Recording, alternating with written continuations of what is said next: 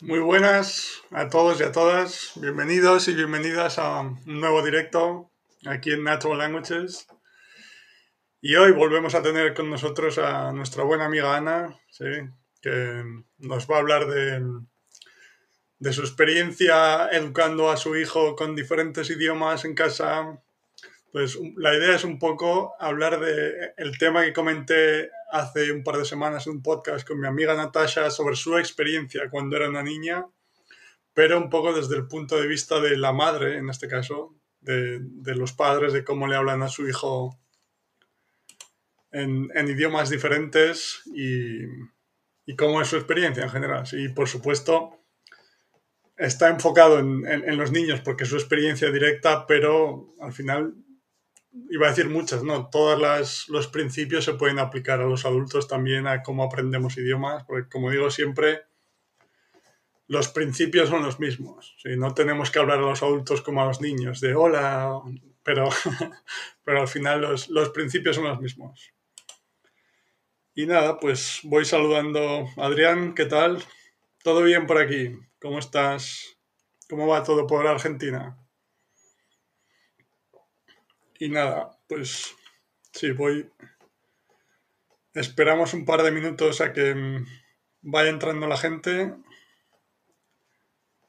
Y comenzamos con, con la entrevista con Ana, que la, voy a invitar ya a que se una a nosotros. Y así la voy saludando y comenzamos. ¿Qué tal, Ana? Hola, bien, bien, todo bien. ¿Y tú qué tal? Perfecto. Hola, hola a todos. Eso es, aquí está. Todo bien, dice Adrián, interesante lo de hoy. Perfecto. Hola, Mati. Un placer tenerte por aquí, como siempre. Te saludan por aquí, Ana. Hola. Adrián, sí. Y sí, pues ahora, ahora nos comentas tú, Ana, cuál es tu situación exacta, la edad exacta de tu hijo, cómo es el funcionamiento de... O sea, cómo, cómo utilizáis los dos idiomas diferentes, ¿sí? español y francés, y utilizáis algún idioma más para enseñar a vuestro hijo, tú nos comentas ahora en un momento todo lo que creas que es importante. ¿sí? Francisco. Hola, Francisco. Hola Francisco, un placer, como siempre. Y sí. Sí, teníamos preparada a Ana para hablar del árabe, pero va a ser para, será para una cuarta parte, entonces. Esto va. Sí. Vamos por partes. Ana tuvo, bueno, tuviste la idea de hablar sobre este tema porque es algo que, que tú estás viviendo en primera persona ahora y que después del podcast que hice con Natasha hace 10 días, Fue, fue tu, tu podcast con Natasha que, el que me inspiró la idea, porque cosas que contaba ella, mm, yo la, la, las vi mm, enfocadas desde el punto de vista de madre. claro, Yo no, yo no soy niña bilingüe, pero estoy criando a alguien que en teoría va a ser bilingüe.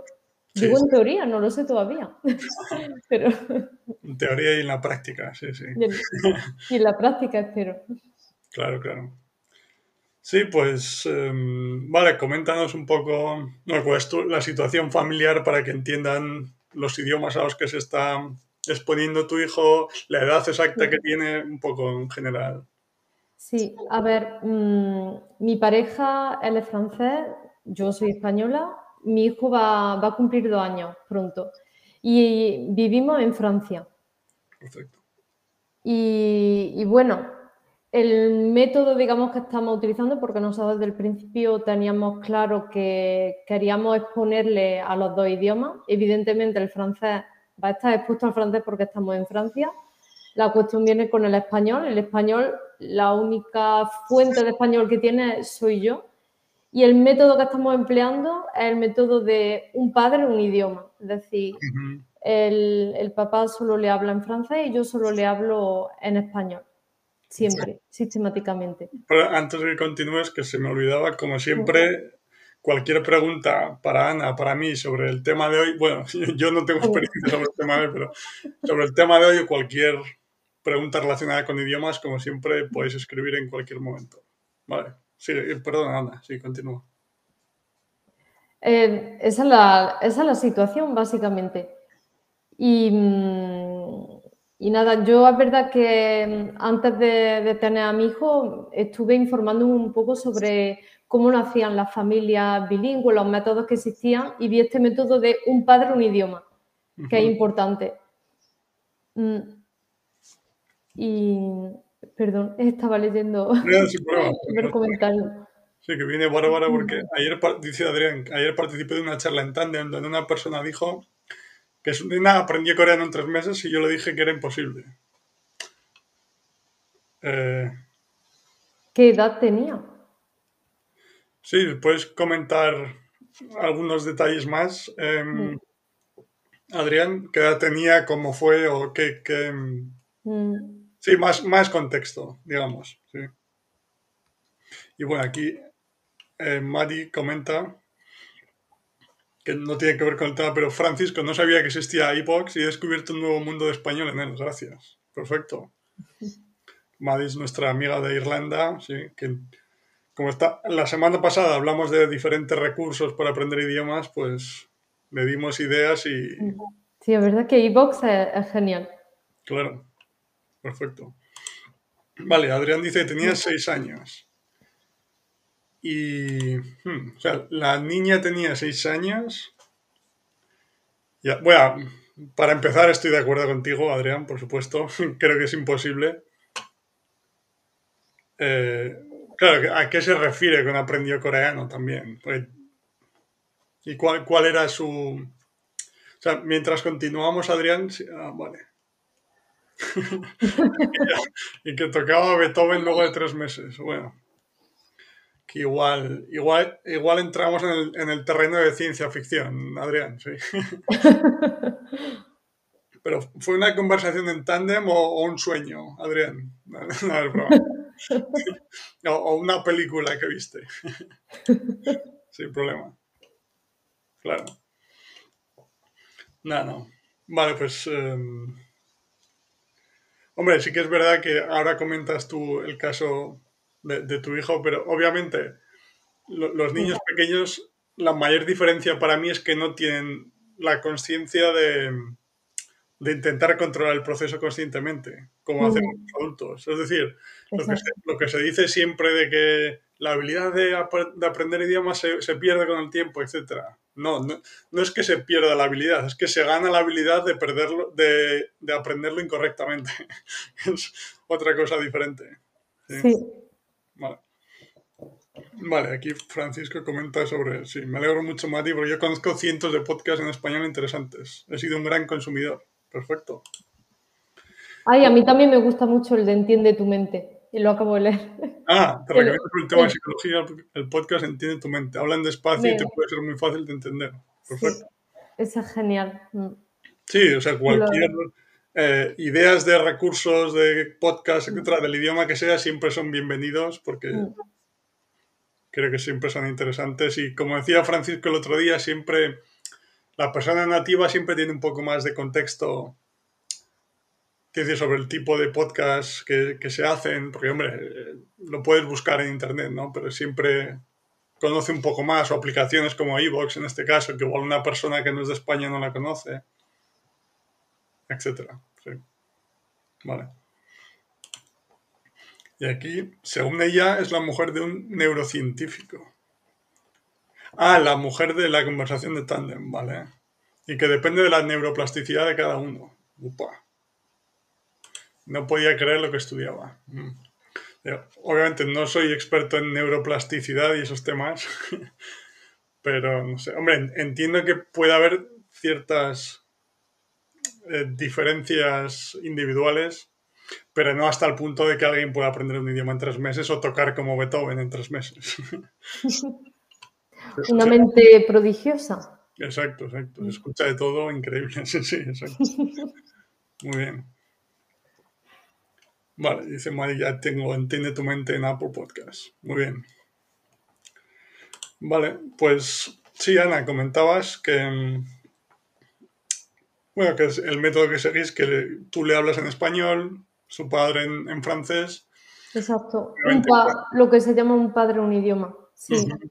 En francés tiene más. Eh, está más expuesto todavía al idioma, obviamente, porque vivís en Francia. Mm. Y español es solo contigo, ¿sí? Sí, esa es la cosa, que el balance está en que todo el mundo que le rodea, todas las exposiciones en francés y la única fuente de español que tiene actualmente soy yo. Y bueno, cuando a veces hablamos con los abuelos, pero es por teléfono, así mm. que él ahora mismo no es ni siquiera muy consciente. Cuando hacemos videollamadas no se entera mucho tampoco.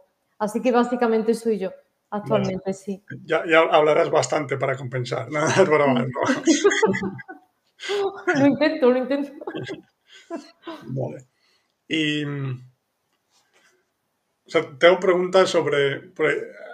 Está empezando a hablar tu hijo, entiendo, ¿no? Sí, sí. Ahora, de hecho, es cuando está empezando a querer expresarse, a querer comunicar. Vale. Y bueno, antes de ir con la, la parte de hablar, porque esto nos sirve para el, hecho de la experiencia bilingüe, pero también del, para entender un poco el proceso de aprendizaje del idioma en general también. Mm, exacto. Mm. Hasta ahora, antes de que empezase a hablar, ¿qué has notado en cuanto, en cuanto a su comprensión? Sea cuando tú le hablabas en español o su padre en francés, mm. que obviamente no hablaba todavía, pero ¿cómo mostraba que entendía? ¿Cómo veías tú que entendía?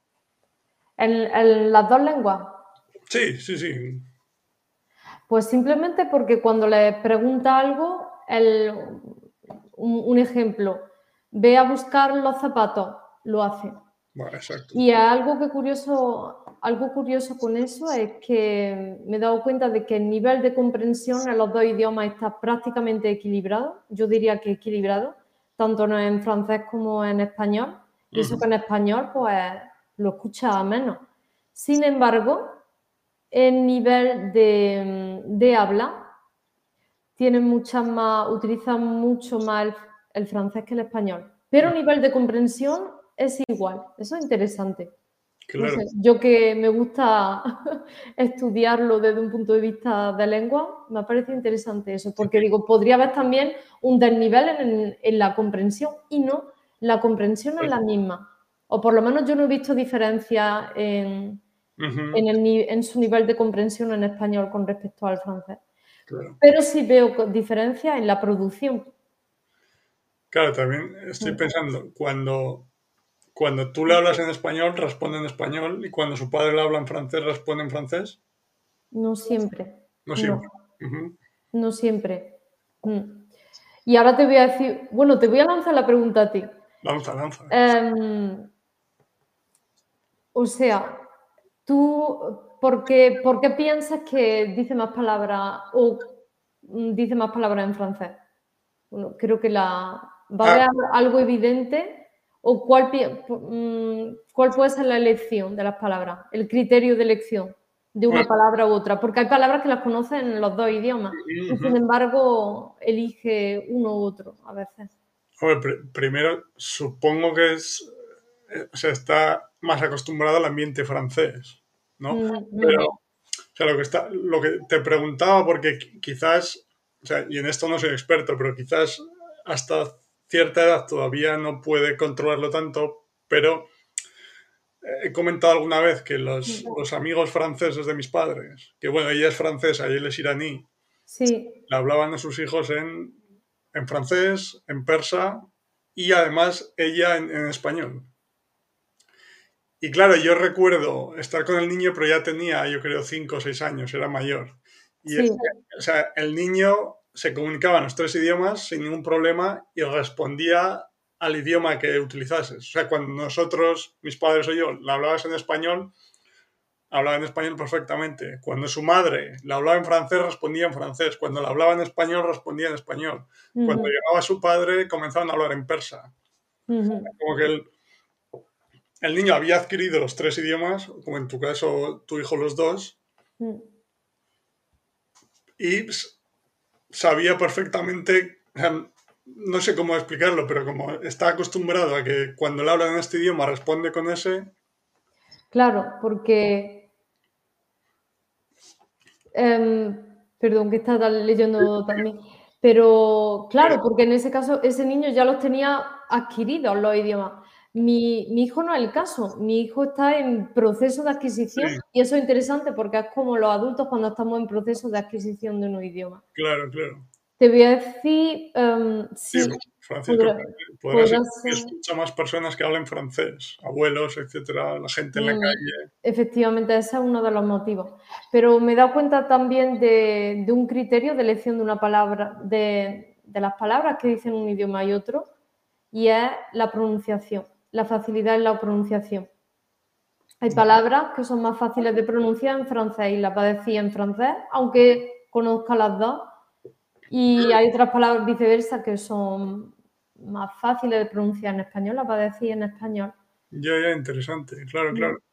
Sí, es como el, digamos, el, niño monolingüe, cuando empieza a comunicarse, siempre hay palabras con las que tiene más problemas. Hay una, una cuestión de comodidad fonética. Y Por ejemplo, la palabra árbol, la dice en español.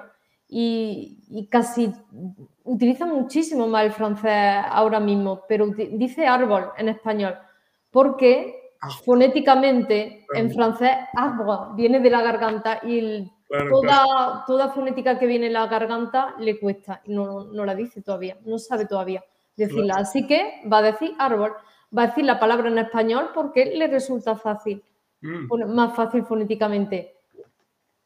Y eso Yo, me he dado cuenta, no lo sabía hasta, hasta que no he observado a mi hijo. No, sé si se dará en otros niños también, pero imagino que sí. Hay un aspecto de comodidad fonética también, en la elección de las palabras que va a decir en una lengua o en otra. Claro, claro.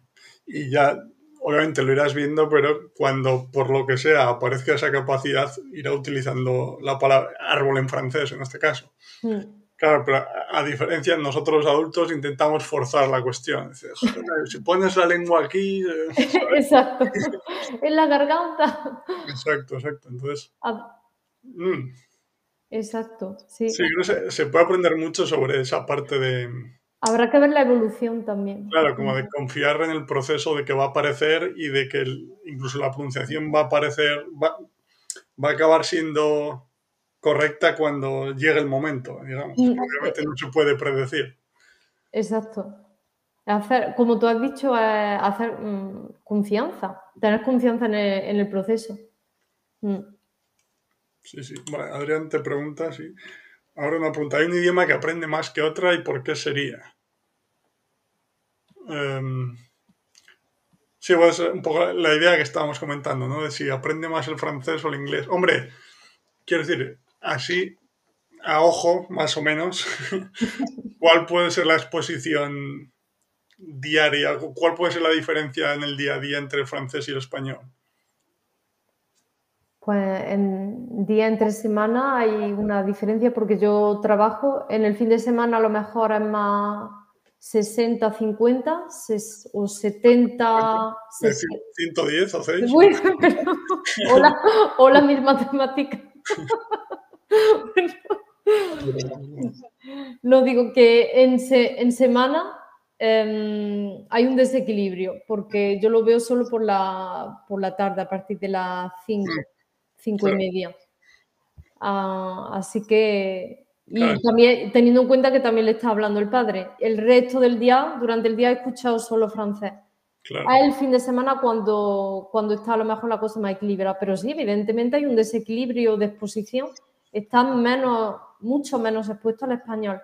Claro, al final, un poco lo que comentabas antes de que se, se, expresen más en francés, si analizas el caso, o sea, si coges lápiz y boli, va a decir, o el teléfono, lo que sea, y empiezas a calcular las horas, seguramente tendrás ahí la diferencia que te pueda, que te pueda indicar por qué es un poco más, por qué se expresa un poco más el francés, aparte de lo que comentabas tú muy interesante de la fonética y otras Mm. Sí, ¿lo llevas a la guardería? Pregunta Francisco. Sí, bueno, aquí mm, lo llevo a lo que se llama aquí asisten, maternal, asistentes maternales. Yo con, la idea de que escucha francés en esa... Sí, son, son, son como um, babysitter, o como se dice, canguro, canguros, pero que tienen una certificación aquí en Francia, pero no pueden tener más de cuatro niños a la vez. Y, hacen como una mini guardería, pero en casa. Y ahí es donde, donde él va. Es como una mini guardería en casa de, una mujer. Qué bueno, que es su abuela, porque su abuela trabaja como, ah, como asistente maternal, eh, asistente maternal. Ahí, escucha francés constantemente. Claro, ahí es solo francés, sí. Mm. empezamos a ver claves, yo creo, de por qué. Claro, claro. Mm. Se comunica un poco más en, en francés, ¿no? Aquí veo un comentario interesante, Adrián. otra pregunta. En mi caso, padres y abuelos hablaban en yiddish entre ellos. Por eso no aprendí nada. Pregunto. ¿Hablaban toneladas de yiddish? ¿En qué falló? Pregunto. Vale. Claro, yo lo que, lo que. Lo primero que se me viene a la mente es que cuando tú, em, Ana, y tu pareja le habléis a tu hijo, los dois, los dos, los dois, hablo en portugués ahora, los modificáis vuestra forma de comunicar para que sea comprensible para el niño. Entonces, hablando despacio, hablando del presente generalmente, utilizando objetos, mientras que en tu caso, Adrián, supongo que tus padres y abuelos hablaban entre ellos y para ti era ruido simplemente porque no entendías nada. No, hubiera sido diferente si, si hubiesen hablado yiddish ah, eh, contigo directamente. ¿Sabes? Porque habrían modificado su forma de hablar.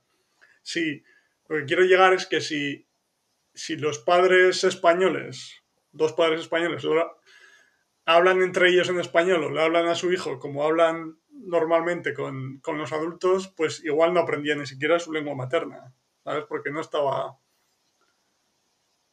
Porque no lo estaban haciendo comprensible para él. Sí, mm. sí ruido total, comenta Adrián, eso es. Yo creo que es eso, que no, igual que cuando hablamos de los recursos en YouTube, etcétera, que tienen que estar adaptados para que sean comprensibles para ti, o como, pues no sé, cuando tú comentaste que fuiste a China, que al principio dice que... a ver, que si no es comprensible, al final estás escuchando ruido, entonces no, no te ayudaba a entender el idioma. Perfecto. Vale, Marco. ¿Qué tal, Marco? Lo primero. La pronunciación en polaco es todo. Tú para decir ser tienes que pronunciar bech. Con un acento en la C que cambia el sonido de esa C española y la Y tiene un sonido único. Mm. Sí, que suena un poco como, como, la palabra en inglés que no es muy adecuada. Eh, vale, espera. Si no la pronuncias bien, estás diciendo cualquier cosa. Hay que decir de las conjugaciones que es un rompecabezas china, chino, por el que quiera aprenderla. sí, pero al final, quiero decir, si, yo estoy escuchando, en este ejemplo, de los verbos que acaban en la C con tilde, bitch, rosmaviach, que, que es diferente de la C española, al, al final, si yo estoy escuchando el idioma de una forma que sea comprensible, y escucho estas, estas expresiones, al final, em, al final voy a entender, o, mi cerebro, ni siquiera yo conscientemente, mi cerebro va a entender que esas cosas se pronuncian así, es decir, que viene a través de la, de la exposición. Y es un poco lo que, lo que comentaba, pues un nivel más allá, lo que, lo que comentaba con el, con el ruso cuando empecé a ver el canal de INA, que veía los nombres de los países en el mapa de Europa que empezaba a descifrar un poco los caracteres del alfabeto cirílico sin darme cuenta. Pues la, primera letra de Francia y de Finlandia coincidían y escuchaba el sonido a la vez. Entonces veía que esa letra se pronunciaba F, ¿sabes? Es, esa la, idea. O sea que, por, por, supuesto, el polaco, todos los idiomas tienen sus complicaciones, sus pronunciaciones diferentes. Pero al final, si tú estás expuesto a él, vas a ver esas, esas diferencias. ¿no? Y vale, Lingred no sabía que había vídeo. Sin problema. Un, un, saludo, como siempre, ¿qué tal? Si Lingred nos, es asturiano, em, Ana.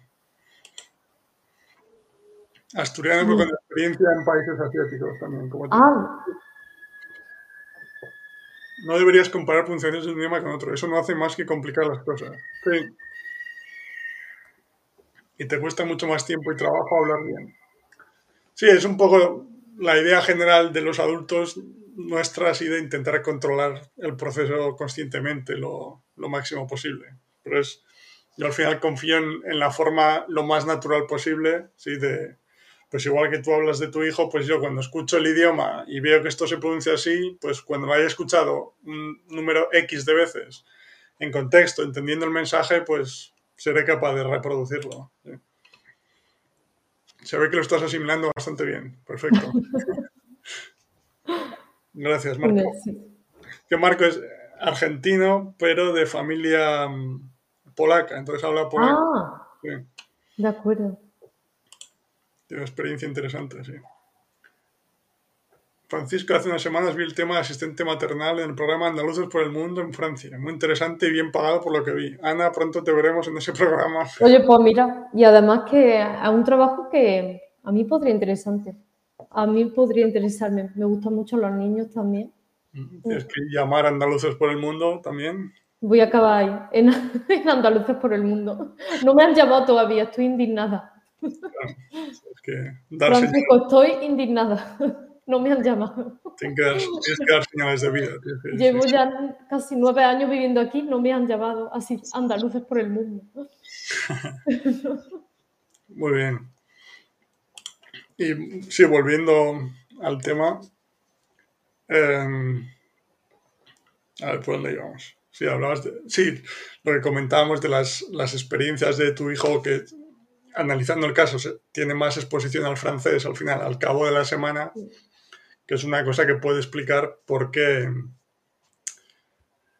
eh, por qué se comunica más en francés, además de tu idea bastante interesante de la fonética, etc.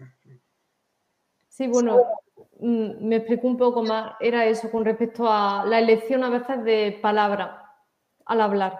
Que mm. la elige, el, el criterio de elección es comodidad fonética, me he dado cuenta claramente. Árbol conoce perfectamente o entiende perfectamente en francés arbre, pero dice árbol. Ya, ya. Mm. Y no, no has tenido ninguna situación en la que mm, igual está con los abuelos, ¿sí? Mm. Le, le, hablan en francés y él responde en español y los abuelos no se enteran. o algo así. Uh, no, es que ya te digo, con los abuelos todavía se comunica poco. Vale. Y sí, les puedes decir palabras en francés. Por ejemplo, agua lo dice, es una de las palabras que dicen los dos idiomas y a veces lo dice en francés, a veces en español, indistintamente de, independientemente del interlocutor que tenga delante, aunque sea, ya sean sus abuelos españoles, ya sea alguien francés. Es verdad que todavía no distingue la persona que tiene delante.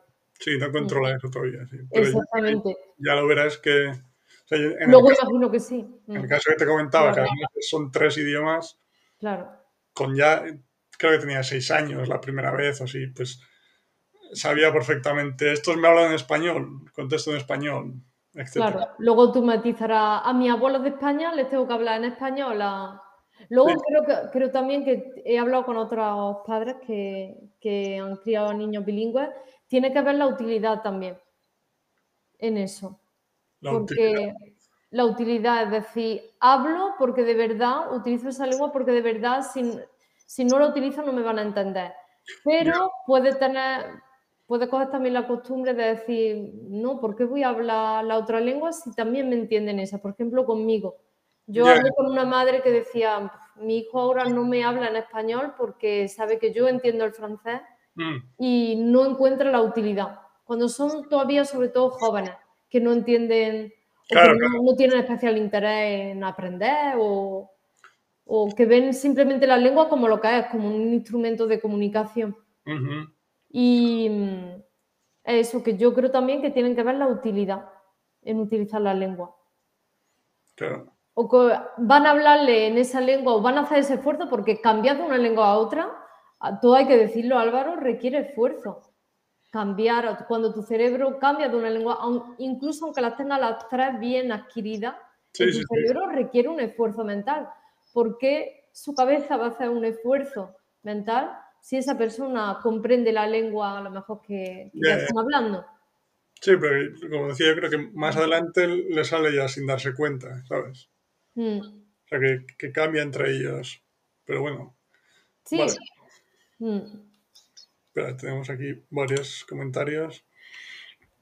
¿En qué idioma hablas tú y tu pareja? Pregunta Francisco.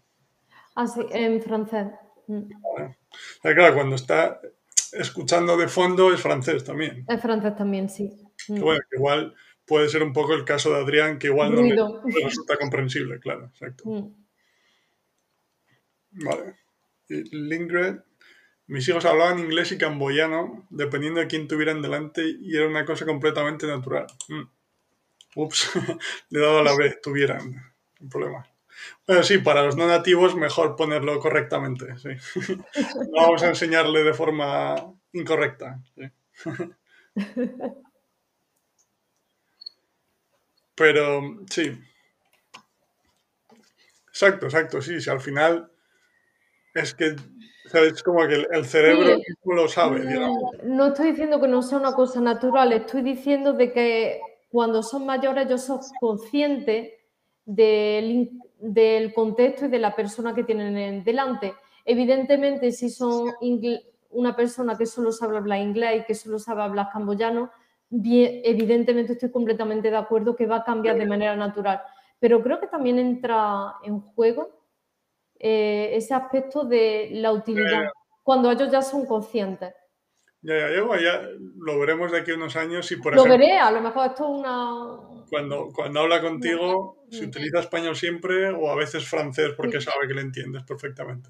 Esto es algo que, una idea que tengo por la experiencia que, que he visto de, de varias mamás ya que me han hablado de esto. Sí, sí. Pero oye, quizás me Creo que igual, depende de casos también, pero Igual depende de casos, sí. no estoy seguro al 100%, pero re- creo, me parece recordar que es la, la amiga de mis padres que te comentaba, ella le hablaba a, a su hijo en francés y en español. Ujú, El hijo contestaba en el idioma que, que, le, que le preguntase la madre. Aunque, claro. Sí, sí, sí, sí, sí. Pues estaba pensando, pero a veces, si estábamos nosotros delante, le hablaba en español. Bueno. Sí, es que, es que hay contextos. Ahora sabe todos los idiomas a la larga y los sabe separar como hace tan chica. O chico, en este caso, tu, tu hijo. Sí, o sea, es, pero es un poco lo que comentaba, porque, por ejemplo, recuerdo que mm, este, o sea, esta familia que comento, conozco más el caso, tienen dos hijos, un niño y una niña. El niño es, es el, el mayor, la niña, y con la niña no he tenido tanta... eh, joder, no sé la palabra. Oh. ¿Tanta relación? Sí, O- sí, exacto, exacto. Interacción, quería decir. Interacción. Pero recuerdo que con el, con el niño, alguna vez i- i- iban a España, se iban a casa de mis padres a España, y obviamente en, en España, y más en mi ciudad, Soria, que es una ciudad pequeña, que todo el mundo habla en español, pues el, el niño estaba hablando español todo el día. O sea, quiero decir que es- está en, en ese, en esas circunstancias, está en ese ambiente y es el idioma que utiliza. No sé, tengo la sensación que en general es más natural de, los que de lo que nos pensamos, quizás, sí. Pero vamos, por responder, Adrián, yo creo que los, los, todos los idiomas están dentro y salen. Además, en este caso, los ha adquirido de la forma correcta, digamos, sí. Entonces no va a estar pensando, esto se decía, quisiera o quisiese, ¿me entiendes? Sino que como eh, el, lo único que ha tenido, o sea, la única experiencia que ha tenido para aprender el idioma es el, el input recibido de su madre o el, el, caso que sea, pues es lo único en lo que puede confiar, entre comillas. Entonces le sale más natural. Vale.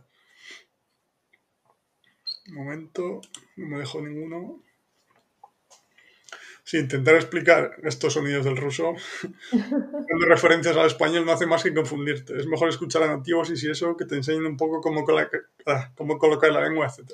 Sí, sí yo al final, en, en, el caso del ruso, como comentaba, pues cuando ves la palabra y escuchas a, a la, al mismo tiempo, en el caso que comentaba al principio, pues veía Francia, Francia, y que em, la mujer Ina lo pronunciaba a la vez. Entonces yo podía leer la palabra y entonces veía que, vale, pues esto se pronuncia así. O sea, me, me refería antes a la F por un poco compararla con algún sonido nuestro, pero bueno, ves que es, sabes, que en ese caso no hay mucha diferencia. Pero estos que pone Lingred, que no sé ni cómo se llaman las letras, por ser sincero, pero sé... tampoco. Eh, pues es un sonido como ese, ese, tipo de sonidos. Eh, o sea, es, como decía, es... No sé explicarlo conscientemente. Es como cuando si veo la palabra, la, pronuncio porque me he estado expuesta a ella varias veces y la he leído a la vez que la escuchaba también. Pues con los niños como cuando si les lees un cuento, que están, ¿sabes? Cuando ya han aprendido a leer más o menos, le estás leyendo el cuento, están leyendo y tú se lo estás contando a la vez, ¿no? Pues eso les va a ayudar. Vale. Vale, Marco. El, chiste, querido Álvaro, que nació en Yorkshire, ¿ok? o sea, en un país que alguna vez la llamaron aquí en la famosa obra del Martín Fierro, con la denominación de Incalaperra. Uf, ¿quién me he perdido? Supongo que es... No, no, conozco el chiste, me lo vaya a tener que contar, ¿eh? Creo que es algo de... ¿Cómo se llama? De la, la rivalidad entre Inglaterra y Argentina, yo creo. Algo, algo relacionado por ahí. Pero bueno, sí, que nació en Inglaterra, vive en Argentina, o sea, es argentino, pero de familia de origen polaco. Perfecto. Vale. Sí, preguntaba con respecto a la de antes, ¿y qué ventajas tiene? A la corta y a la larga le cuesta algo o fluye. Em, sí, esto es un poco porque lo comenté en el podcast con Natasha, que tenemos un poco la concepción, o está en el aire a veces la concepción de que cuando un niño o una niña le hablan en dos idiomas diferentes, cuando es bilingüe, esa, esa idea, que no sé de dónde ha salido, de que no va a aprender bien ninguno. ¿Sabes? Que, o sea, que no lo entiendo, pero bueno, existe, yo creo que existe esa, esa idea, ¿no? Entonces, desde mi punto de vista, las ventajas claras es que va a ser bilingüe. Quiero decir que que va, va, a crecer ya sabiendo dos idiomas, sabiendo comunicarse sin problemas, entenderlos sin problemas. No sé, estaba pensando, muy mal lo tienes que hacer en uno de los idiomas para que no los adquiera el niño, sí, no sé. Pero las, madres, los padres lo, van a hacer su, lo, mejor que saben y, igual que todos los monolingües le enseñan a hablar a su hijo, pues lo mismo, pero cada uno el suyo, ¿no? O sea, no, no veo el problema por ninguna parte. Mm. Igual, pues al principio, como dices, le puede, que tú tienes más experiencia, le puede... O sea, es que también, claro, cuando estaba pensando que si igual los primeros años, que todavía no tiene esa capacidad, como decíamos, a veces utiliza español, a veces francés, en nuestra cabeza de adultos puede parecer que le está costando o que, o que puede ser un impedimento, pero él está perfectamente tranquilo, ¿me explico? Sí, él está, él está adquiriendo. para ellos después lo va a solucionar.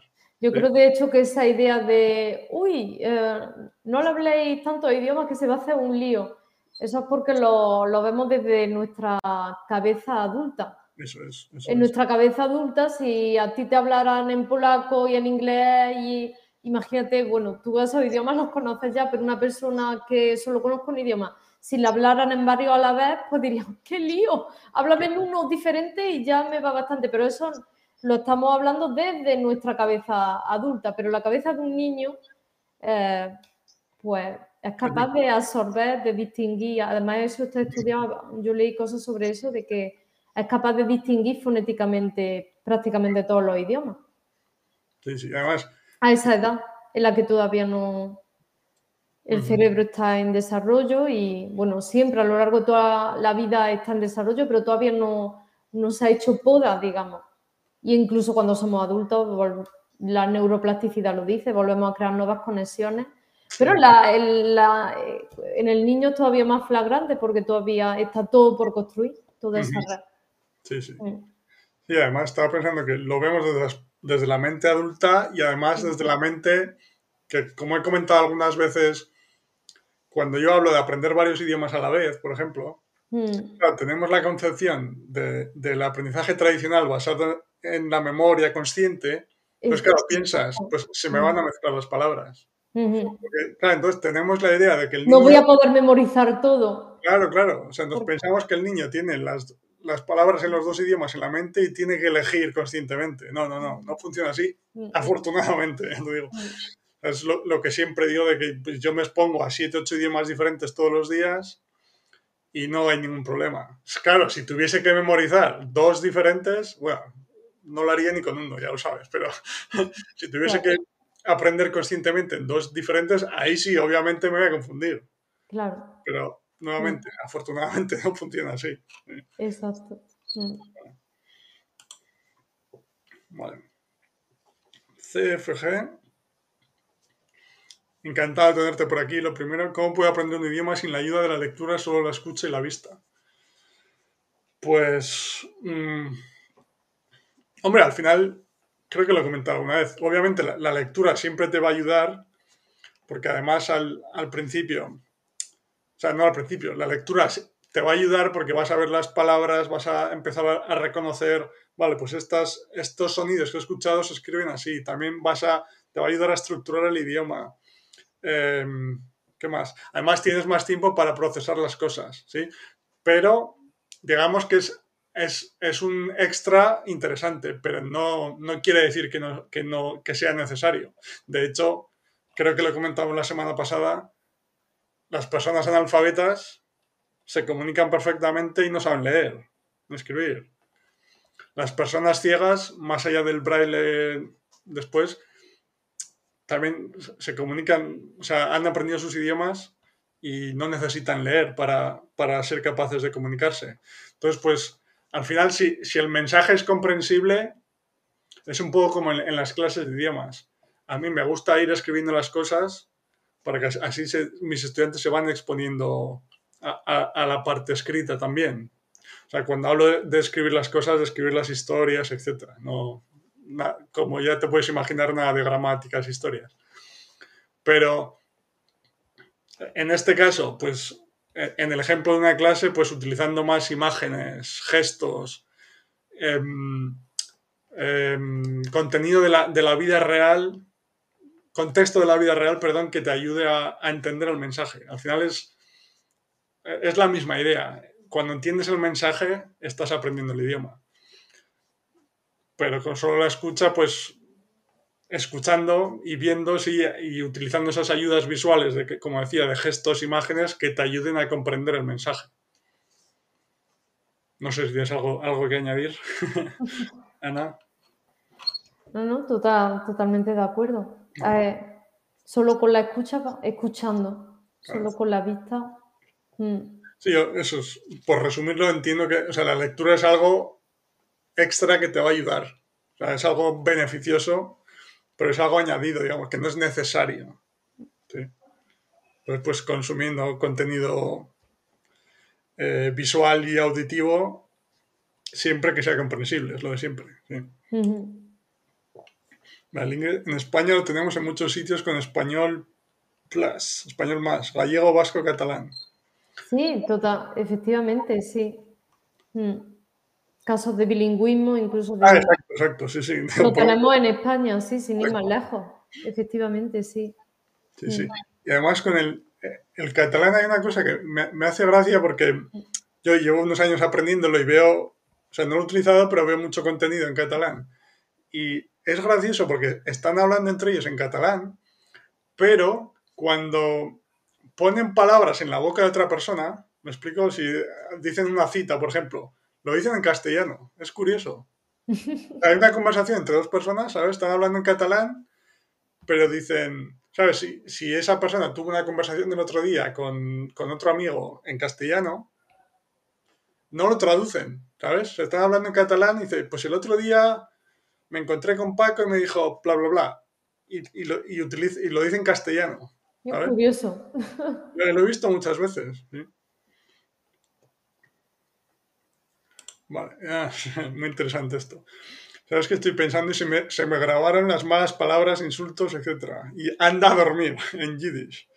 Weish lo fun, o cierra la puerta. Farmaditir. Oh. O sea, TPR o algo así, funciona un poco. Eso es, eso es. Porque eso, por el. Primero, el contexto emocional y, y la, la, ayuda visual, la ayuda física, entendías, o sea, eso, ese mensaje era comprensible, Adrián, sí, pues cierra la puerta y hacía el, el, el gesto de, ¿sabes? De cerrar la puerta. O los insultos, porque entendías el insulto y, ve, y, veías la cara de tus padres o de tus abuelos según lo decían, que no creo que fuese muy amable en ese momento. ¿sí? O sea, y tenía... algo que tiene los insultos algo que tiene carga emocional. Todo lo que tiene carga emocional, el cerebro lo retiene más. Era como que por la, la, la, carga emocional hacía que fuese comprensible. O la parte física, como comenta ETPR, de cerrar la puerta o anda a dormir y apuntando para el cuarto con, con, cara de mala leche, pues sí. es más fácil de entender el, el, contexto, eso es. Sí, ¿qué piensan ustedes sobre esto? Pues eso. Y ahora voy con todos los comentarios del Ingrid, que si no se, se me mezclan y empiezo. Mi abuela sabía ruso, yiddish y castellano y se salvó de la, del Alzheimer hasta los 92. Mi mamá castellano e yiddish y tuvo deterioro cognitivo. Es verdad que se evita siendo bilingüe o un mito. ¿Cómo lo ven? Uf.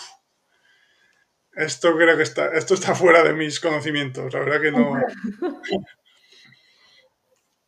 O sea, aquí no, no voy a meter porque no, no lo sé. O sea, no lo sé. O sea, yo tengo teorías sobre, no, no ya sobre el bilingüismo, etcétera, sino sobre, pero, o sea, son teorías y sensaciones personales. De, no sé, las personas que son más activas intelectualmente, tengo la sensación, o tiene sentido que puedan tener menos opciones, menos probabilidades de desarrollar enfermedades de este tipo. Pero... Esto es un tema complejo. Yo...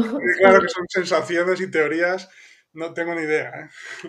Es, cu es, curioso, un tema complejo, interesante. Yo sigo a Nazaret Castellano, una, una neuro, neurocientífica, y hay investigaciones actuales que dicen que incluso el deterioro cognitivo del, del cerebro está relacionado con la microbiota.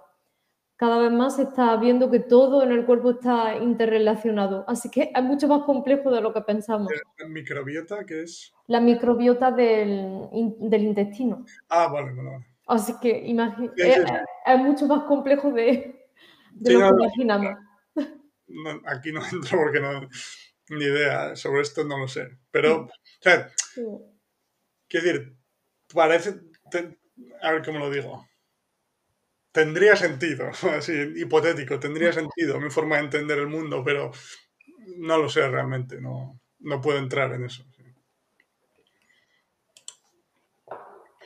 Vale, una cosa que te pasa con el tiempo es que no te fijas ni en qué idioma estás usando. No es que confundas los idiomas, sino que no le prestas atención. Hay veces que acabo una película y no sé en qué idioma estaba. Muy interesante y es verdad. O sea, en, en conversaciones con la gente real, entre comillas, en la calle, no, no, no me ha pasado nunca. O sea, bueno, bueno, no sé, no sabría decirlo, pero sí que es verdad lo que comenta Ingrid de las películas o series que hay veces que, que la acabo y digo, ¿estaba viendo en portugués o en italiano? Por ejemplo, sí, hombre, yo creo que entre polaco e italiano no se confunden, pero, pero sí que es verdad que pasa, sí, sí. Mm, Te fijas más en el contenido que... Claro, claro, que al final es lo importante, sí.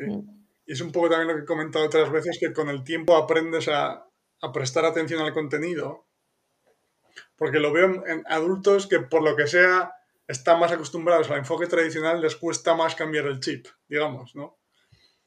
Y siempre están prestando atención a las palabras, pero con el tiempo aprendes a prestar atención exclusivamente al, al mensaje, al contenido, y sí que es verdad que hay veces, que, me pasa que termino el vídeo y digo, ¿en qué, qué idioma estaba esto?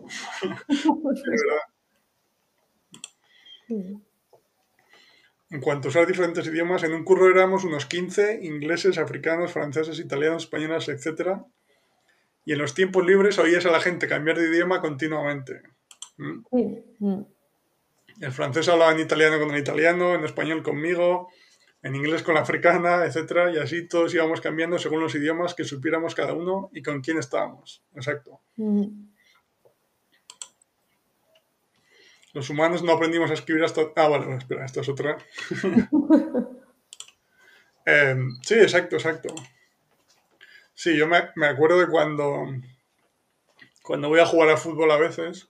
Para que es un poco diferente porque... O sea, no es lo mismo estar hablando con una persona que reaccionar en el momento en el fútbol para decir algo. Porque me pasa a veces, lo estaba pensando ahora según lo leía, que en uno de los equipos que juego, tengo un lío, en la cabeza, tengo... Eh, ahora menos, pero antes había un equipo en el que había polacos, italianos. un día vino un francés y yo. Entonces yo me acuerdo de comunicar las instrucciones en polaco con los polacos, en italiano con los italianos.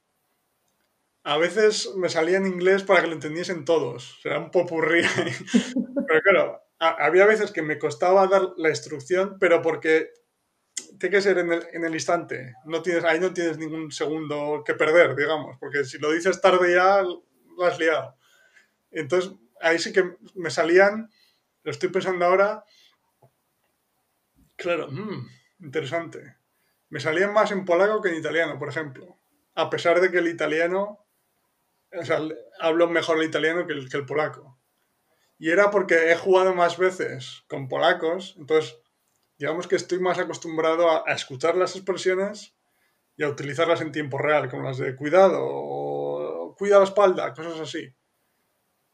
Estaba pensando ahora sobre la marcha, que me, me salían más en polaco, sí, es verdad. Pero bueno, era un popurrí. Eh. Todo esto yo creo que es simplemente una, cuestión de hábitos. ¿Qué es lo que más utiliza? ¿Por qué te sale en polaco, en polaco? Probablemente porque es lo que más utiliza. Claro, claro, es como lo que comentas. El circuito neuronal siempre va a coger la ruta que está más utilizada o que utiliza más. Claro, este, en, este ejemplo, en este ejemplo además se acentúa más por lo que digo, porque es que se lo tengo que decir en el segundo, en claro. ese momento. Claro, claro. A tu cerebro va a coger la vía rápida, no la, la, vía que es más estrecha, más cerrada, va a coger la, la vía, las cuatro vías que, que es ancha. La vía, la, vía, la metáfora, la vía ancha. La vía láctea, eso es. No, es que lo estoy diciendo, estoy mezclando con el francés, la, la quatre voies, la, la carretera que tiene muchos carriles. La en vez de esa, eso, la autopista, eso, gracias, en vez de la, la carretera pequeña. Claro, claro. Estrecha. Sí, muy interesante. Los humanos no aprendimos a escribir hasta hace muy pocos años, relativamente, eso es. Mm. Pero hablamos desde hace miles de años. Por eso siempre pienso que la escritura, lectura es secundario. ¿sí? Mm, claro. Mm. Mucho sentido. Sí, sí, exacto. Sí, Adrián comenta que es complejo gracias lo de la, eh, deterioro neuronal, esas cosas que... Uf. sí. Vale, Francisco. Lo de la utilidad a la hora de elegir el idioma al niño es interesante. Viendo andaluces por el mundo me he dado cuenta que los hijos que no han pisado España suelen hablar español con más frecuencia si los, dos si los dos padres eran españoles o cuando uno de los padres que no era nativo del español había hecho el esfuerzo de aprender el idioma español en este caso. Moraleja, aprender español. No sé si habla español o cómo está su nivel. O... Habla español, pero como no, él no tiene mucho interés por la lengua, mmm, lo entiende, lo habla, pero sigue, sigue costándole todavía. Claro, a pesar del tiempo. En Francia y os comunicáis en francés. Y... Claro. Mm. Sí, eso es. Sí, sí. Pero bueno, yo creo que. O sea, puede tener, sin saber sobre el tema desde un punto de vista científico, puede tener sus, sus problemas igual al, igual al principio, pero o sea, todas las personas que conozco que, es, que crecieron bilingües hablan los dos idiomas perfectamente. Pueden tener ciertos problemas, pues como comentaba mi amiga Natasha en el podcast, claro, ella solo, solo, escuchaba español de su madre, pero no tuvo ninguna experiencia de lectura, entonces le costaba leer. Claro. Bueno, eso no, es normal. Es como una persona analfabeta que nunca se ha puesto a, a leer. Claro, si tú Incluso lees... en su idioma materno. Uh -huh. Si tú le lees en español a tu niño, pues va a aprender a, a leer en español perfectamente. Mm. Pero sí, sí, interesante. Y Tenía una pregunta en mente, se me ha olvidado. ah, sí, sí, sí, ya la tengo, sí. Y, y le, ¿Está en contacto tu hijo con algún otro idioma? ¿Inglés, por ejemplo, con dibujos o así? ¿O solo francés y español? Pues la, la regla que yo tengo, o la que me gustaría también mmm, hacer es que cada vez que se ponga a la pantalla, que de hecho no, no es bueno en niños que son más pequeños, pero bueno, a veces Oye, somos padres imperfectos y necesitamos también la, la canguro Peppa Pig. La regla es que se ponga en, en inglés, pero yo la respeto siempre, mi pareja no la respeta. mi pareja siempre tiene tendencia a ponerlo, ponerle las cosas en francés digo, pero entonces... Pero bueno, lo intentamos, sí. Ve bastante, cuando se pone a las pantallas todavía no, lo, no se pone mucho a las pantallas, pero lo, lo, poco que se ha puesto, sí, lo yo personalmente intento ponérselo en inglés. Sí, o bueno, o libros cuando llegue el momento, no tienen por qué. Sí, sí, exacto, libros también. Mm. Ya, sí.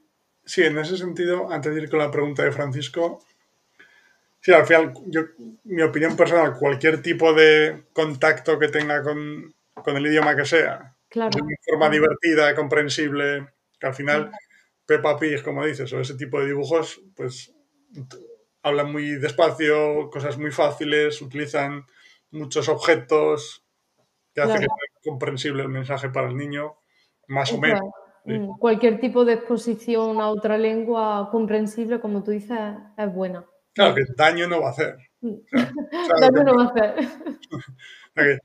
el estudiar conscientemente, ahí ya tengo mis dudas, pero la exposición natural estoy convencido de que... lo va a hacer. Exacto. Francisco le enseñarás a leer y a escribir. En español supongo que se refiere. Sí, sí, sí, es, mi intención. Mm, sí. Pero me, voy a tener también yo que poner al día un poco el método. La M con la A más y estas cosas. Sí, es Hombre, ese, sin, sin ser un experto nuevamente con niños, porque no tengo tanto experiencia en lo que se refiere a aprender a, leer y escribir desde, o sea, desde... Desde cero, claro. Desde cero, desde, desde la perspectiva de no saber en ninguno todavía. Porque un adulto al final ya sabe... Y para, niños también, claro, exacto. Sí, pues, quiere decir que un adulto ya tiene el conocimiento previo de saber leer y escribir en su idioma nativo. Exacto. Mm. Pero yo tengo la sensación de que, por ejemplo, leerle historias, cuentos, tú como madre, en los que ve, ve el libro con, los dibujos al principio, poco a poco van apareciendo palabras, etc. Mm. O sea, te lo vas leyendo con él y se lo vas contando en voz alta. No se me ocurre Sí, luego para, leer eh, hay una parte, imagino, de... Perdón. no, no, por, terminar, que no se me ocurre ninguna actividad mm. más eficiente que esa. O sea, que no lo sé, pero el, la M con la MA, no sé si es necesaria, no sé. ¿eh?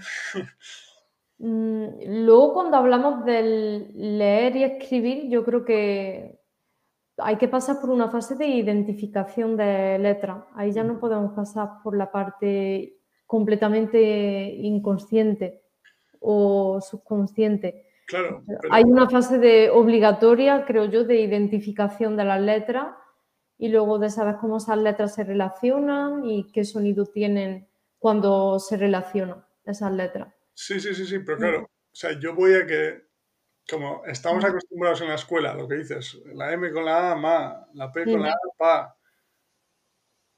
Nuevamente, no lo sé, ¿eh? son, estos son teorías mías, no, no es nada definitivo. Pero tengo la sensación que como tantas otras cosas en la escuela, mm. como se hace en todas partes, le, atribuimos el mérito, pero igual obviamos esas... Em, e, e, e, esas horas que pasan sus padres leyendo libros mientras, mientras el niño ve las letras y entiende la historia. Y cuando a un niño le cuesta más empezar a leer y a escribir que a otro, si analizamos el caso exactamente, igual vemos, como decía, que su abuelo le, cuenta historias cuando va todos los martes a su casa. Me lo invento, ¿vale? Mm. son ese tipo de cosas que son más difíciles de medir, pero que si analizas el caso profundamente, individualmente, igual te dan eh, claves sobre por qué este niño aprendió a leer y escribir antes que este otro.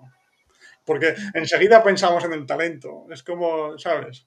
Como lo que comento de los idiomas. Enseguida pensamos en el talento pues cuando piensas en el talento ya no tienes que pensar más allá. Mm, mm. Pero si indagas un poco más, no sé, tengo la sensación de que de la forma subconsciente, el ejemplo, digo, si tú le empiezas, a, pues igual que le cuentas historias a tu niño ya o le, o le hablas, si, si le estás contando el cuento de Caperucita, el que sea, y poco a poco, de una forma gradual, pues en el cuento primero tú se lo explicas y le, enseñas las imágenes. Luego empiezas un poco a leer, Caperucita va al bosque. Y no sé, como que él lo vaya viendo también. No sé si esa es la mejor forma. Tengo la sensación personal de que sí, pero igual para los niños y, teniendo cero idiomas antes, es necesaria esa parte que tú dices. No lo sé, ¿eh? Son... Oye, yo no lo sé tampoco, a lo mejor es cuestión de probar también. Mm. Eso, sí, ahí tengo que leer más sobre eso, ¿no? Mm. Pero es lo que te digo, tengo esa sensación, ¿no? De que le atribuimos el mérito a, la M con la PA, mi mamá me mima y esas cosas, porque es lo que todos hemos hecho y mm. todos hemos aprendido a leer y escribir. ¿Sabes? Salvo en casos muy específicos, ¿no? Pero claro, es un poco como lo de los idiomas, que le atribuimos el mérito al estudio consciente porque es más medible. Porque lo hemos hecho todos. Pero esa, esa, parte de leer los libros así... Interesante. Voy a indagar más sobre eso. Mm. abro el melón. Ha abierto el melón, exacto. Francisco, o también esperar a enseñarle a leer y escribir en español cuando haya aprendido francés y después de forma natural leyéndole libros puede aprender a leer y escribir con menos esfuerzo, no sé. Mm, ¿Es una cuestión de probar? Sí, efectivamente. Mm. También suena interesante, sí. Es una cuestión de probar. Mm. Claro que, claro que ya ha llegado a ese punto en el que ya tiene un idioma en el que sabe leer y escribir. O sea, no, no, es, no es como el niño monolingüe que empieza a cero. Y que ya reconoce letras, ya reconoce... Sí. Claro. Es una cuestión de probar. Vale, dice Lingred, para eso de aprender a leer y escribir no está mal Duolingo y similares. Los primeros niveles para juntar letras con sonidos no deja de ser un juego entretenido. ¿Tiene sentido? Sí, sí, sí. En forma de juego. Mm. La verdad que, como decimos siempre, y creo que estás de acuerdo, Lingred, también, yo no soy muy amigo de este tipo de aplicaciones para aprender idiomas, pero sí que es verdad que en, en este pequeño detalle puede ser interesante. Sí. Además, si sabes escribir francés, el paso al español es mínimo. Mm, mm. Mm. Sí, no es sí. pasar a caracteres chinos. Exacto. sí. Vale, dice Adrián, dicen que hay idiomas que no se escriben ni leen y la gente los aprende igual. Claro, claro, sí, sí, seguro que hay idiomas de, no sé, me viene a la cabeza tribus africanas, por ejemplo, que no tienen ningún ningún recuerdo escrito, digamos, pero se, las, pero bueno, qué narices, como decía el Ingrid antes, de inventarse la escritura, pues las personas aprendían los idiomas sin leer ni escribir. ¿sí? Bueno, dibujaban bisontes, pero no creo que se pueda eh, em, comparar, ¿no? Sí, sí, claro, claro. Mm. Sí, como comentas, Adrián. Mi mamá no sabía leer ni escribir en yiddish y lo aprendió perfecto. Exacto, exacto. Y mi papá sí leía yiddish, perfecto. Sí, sí, sí. Sí, al final, no sé. Quizá pueda ser un beneficio extra, pero no es, un, no, es necesario. Francisco, no sería lo mismo en chino porque sus caracteres son diferentes. ¿Le enseñarás chino? Oye, pues me, gustaría exponerlo un poco, sí, al chino, con historia, a lo mejor, con, cuentos así para niños. Sí, sí, sí que me gustaría. Mm. En este sentido, ya te, iré contando a ti, Ana, y a la gente, porque esta semana tengo, voy a hacer una entrevista, o sea, no es en directo, un podcast, ya lo subiré, una entrevista con un, hombre que tiene un canal de cantonés, no mandarín, cantonés. Ah. Y le quiero preguntar mucho sobre los símbolos, la escritura, cómo lo hace, etc. Genial. Ya, ya os avisaré cuando vayas, pero bueno, esta lo haré esta semana, pues probablemente la próxima semana. Creo que va a ser muy interesante en, en este sentido. Genial. Vale. Eh, estamos con, sí, lo de la escritura, entonces, vale. Al final va a salir tu niño pentalingüe o cuántos le tocan. Bueno, no sé yo. Pero bueno, yo, al menos bilingüe, yo creo que sí. Te va a salir el niño políglota. Y además con super fuerza. Porque yo, yo a lo mejor había oído los gritos que daba. Que estaba, estaba gritando. Un par de veces un poco de fondo, pero nada. nada, nada, me quedo sordo de un oído, pero. Nada, nada. Pero sin problema. Pues sí. Bueno, si tiene el, ese gusto por los idiomas ya es suficiente, ¿no? Ya, ya buscará la forma también. Pero bueno. Sí, yo creo que, mm, que lo importante es, eso, la, la, exposición y que yo persista también en, en hablarle en español. Que no, no caiga en la pereza de cambiar el francés porque ahora la, la lengua que, que, utilizo, incluso para comunicarme con todo el mundo. Seguí insistiendo aunque yo esté un poco sola, hablándole español. Yo creo que eso es, además, eso es importante. Siempre pienso en eso porque en, mi caso recuerdo que mi, o sea, mi, madre, no, cuando éramos pequeños, mi hermano y yo, no nos hablaba en francés, porque mi madre era profesora de francés en la universidad, está mm. ¿Y, ¿Y no, no os habló en francés? O sea, no nos hablaba en francés como haces tú en español con tu hijo, pero sí que era, formaba parte de nuestra vida el idioma en el sentido de que, pues sí, algunas palabras, os recuerdo jugar algunos juegos de mesa en francés. Mm. Por supuesto, viajar a Francia a casa de sus amigos, que íbamos todos los, todos los veranos. Entonces, y recuerdo que de pequeño, o sea, no tenía un interés especial por los idiomas. Luego, obviamente, este es otro tema ya diferente, pero cuando llegas al colegio muchas veces te capan el interés por todas partes, pero bueno, eso es otro tema. no, quiero entrar por ahí que nos pegamos siete horas. Eh, pero lo que me refiero es que siempre pienso en esto, porque o sea, no tenía un especial interés por los idiomas, pero siempre pienso, gracias a eso hizo que cuando ya de adulto mi interés fuese mayor, o es una cosa predestinada genética, ¿me entiendes? No sé. Es una... Iba a decir, ahora entiendo de dónde viene tu interés por los idiomas. Claro, entonces... No sabía que tu madre era profesora de francés. Pues, porque, claro, por ejemplo, el caso de mi hermano, que tiene un poco una infancia similar, o sea, mi hermano es más joven, mm. no es exactamente la misma eh, experiencia, pero exposición al idioma, viajes a Francia, etc. Y en su caso, no le gustan tanto. O sea, ha aprendido inglés porque por cuestiones más prácticas de comunicación, pero no le interesan, lo estábamos hablando el otro día, no le interesa aprender otros idiomas tanto como a mí. Entonces, no sé, que son cosas que le doy vueltas, pero que no sé hasta qué punto el hablarle va a hacer que tenga más interés, no sé, nunca sabes. Exacto, eso luego depende de la persona, del interés de, Pero bueno, del carácter, efectivamente. Sí, siempre pienso que, no sé, esas experiencias, ese contacto con el francés que igual otros niños de mi edad en mi ciudad no tenían, pues igual seguramente ha contribuido a un mayor interés después. Sí, sin duda también. Mm. Nunca sabes. claro, mm, yo el japonés he, decidido ir sola por el audio. No tengo pensado leer nada. Pero hoy estuve mirando un poco el alfabeto Thai. Pero es por curiosidad, interés, no por necesidad. Mm, muy interesante. Sí, la verdad que yo los, los pocos vídeos que he visto de chino mandarín, por ejemplo, ha sido todo auditivo.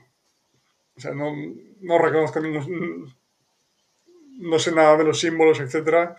O sea, he visto muy poco, hay más por curiosidad de como lo hacen algunas palabras y tal. Pero puede tener más sentido en, en, casos de, de, idiomas con alfabetos más diferentes. ¿sí? Como de, quiero decir, de centrarse más en la parte oral, mucho más que no en el caso igual de francés, italiano, portugués. Que, que la escritura puede ayudar a que el mensaje sea más comprensible en general. Vale. Eh, ahí viene algo importante. Los chinos dicen que hasta no sé qué año tenían mucho analfabetismo. Esto lo sabes tú, yo creo. Después inventó, creo, el simplificado. Sí, el, alfabeto simplificado, sí. Gracias a Mao, que dices Gracias entre comillas a Mao. Fue él el que lo instauró, sí, el alfabeto simplificado. Pero yo creo que era también más bien una cuestión práctica de unificación, de, del alfabeto, sí. Mm. unificación de China. Sí, sí, sí. Era más una, fue más por una cuestión, práctica. Mm. Sí, por eso comentaba lo de este hombre cuando hablé con él, porque me interesa mucho el tema, todo este tema del alfabeto, de alfabeto diferente, que o sea, me interesa saber cómo lo aprenden los niños nativos, porque yo, en caso de duda, siempre, siempre confío en lo que me, suena más natural. Entonces tengo un poco la teoría de que incluso para adultos, al aprender mandarín, japonés, etc., seguro que hay una forma de adquirirlos sin, la necesidad de, la memorización, etc., ¿sabes? Mm, sí. Luego es que mm, lo que es práctico con el, con el chino, bueno, va aprendiendo palabras, pues igual. Tienes, por ejemplo, la palabra avión, si ya conoces un... Eh, la palabra avión se compone de dos caracteres, se compone del carácter fei, que es volar, y ji, que es máquina. Si tú ya conoces, por ejemplo, de manera independiente, separada, porque los caracteres chinos se aprenden de manera independiente, si ya conoces fei, que es volar, ya conoces ji, que es máquina. Luego, cuando los ves unidos, ya sabes Feiji, ya sabes que es máquina para volar, puedes deducir que es avión. Es, interesante, puedes deducir que es avión. Es interesante en ese sentido, que te ayuda también a la, comprensión. Y, y eso luego, cuando se van combinando, a lo mejor conoces 50 caracteres, pero en combinación conoces muchos más. Eso siempre nos lo decía nuestro profesor de chino decía, ahora mismo individualmente conocéis a lo mejor 50. Mira, uy. mensaje para ti. Eso, eso, gracias. Hola, Tony. Feiji. Tenerte por aquí, como siempre. Exactamente, mano, máquina para la mano, show en mano. Y, y bueno, eso yo eso lo, retuve mucho, nos insistía mucho mi profesor de chino, nos decía siempre, el que era nativo, em, nos decía siempre, aprender cada, cada carácter y cada componente del carácter porque eso ayudará a la comprensión. A lo mejor ahora mismo solo conoce 50, pero en combinación, cuando empiezas a combinarlo, esos caracteres, conoces muchas más palabras. Y es totalmente verdad.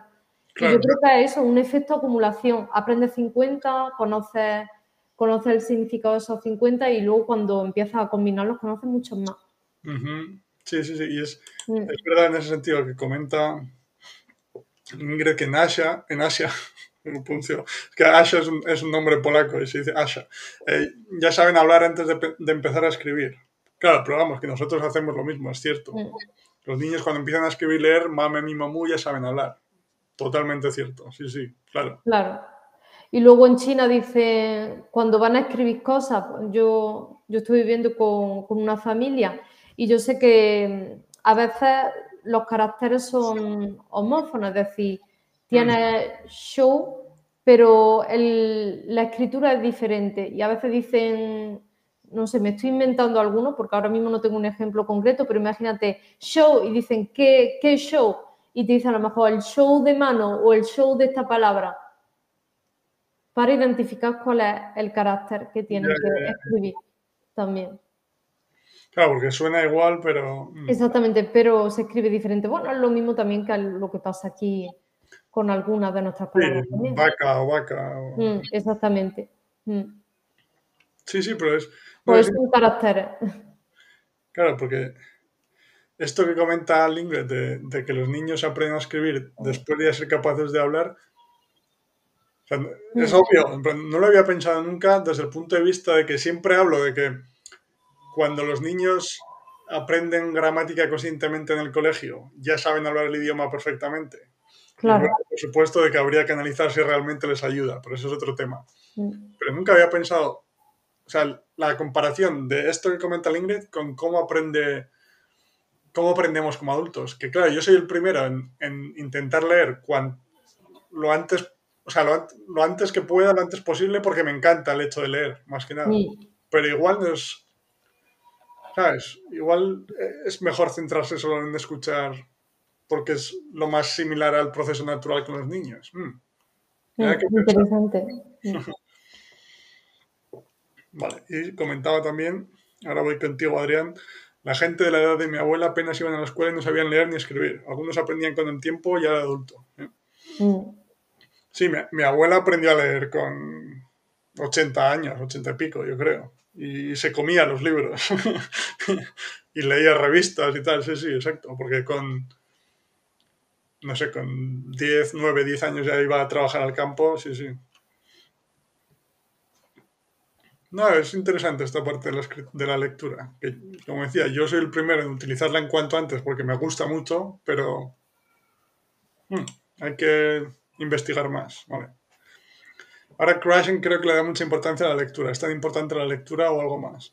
Sí, es verdad, es verdad que habla mucho de, la lectura. ¿Cómo puede aprender alguien sin lectura y escritura aunque no esté en contra de Crashing siendo adulto? Y como en los idiomas sin alfabeto. Sí, sí. Mm. yo creo que... O sea, es eh, como comentaba, yo lo veo más como un, un beneficio extra. ¿Sí? Pero es más el, la discusión, digamos, es más de cuándo es el momento perfecto, ¿no? Mm. Pero no sé, positivo yo lo veo. Lo veo positivo, digamos. Al final cualquier, cualquier tipo de recurso, en mi caso, que me encanta leer, pues cualquier tipo de recurso que lo, en el que te expongas al idioma a través de una actividad que te encanta, pues mm. no te cuesta esfuerzo, ¿no? Entonces... Claro siempre va a ser bienvenida.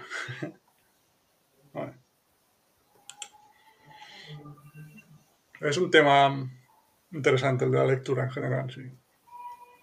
¿Cuánto vocabulario de chino, pregunta Francisco, tienes que aprender para empezar a leer de forma extensiva poco a poco y así adquirirlo naturalmente?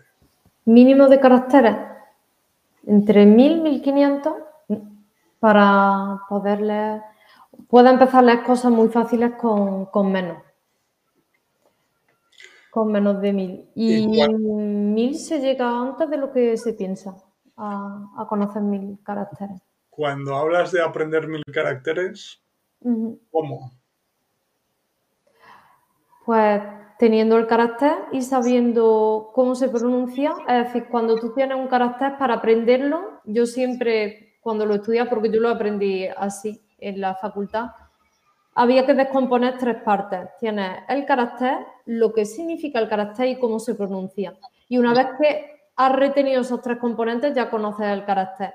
Tienes el carácter, por ejemplo, el, de mano, sabes cómo se lo identifica al menos, a lo mejor no lo sabes todavía escribir, pero lo identificas visualmente. Sí, sí, sí bueno, escribir ya a otro nivel, pero tú lo identificas visualmente sabes que se pronuncia, que se, cómo se pronuncia, sabes que ese carácter, que ya lo identifica visualmente, sabes que se pronuncia show, y luego sabes lo que significa, sabes que significa mano de manera individual, ese carácter.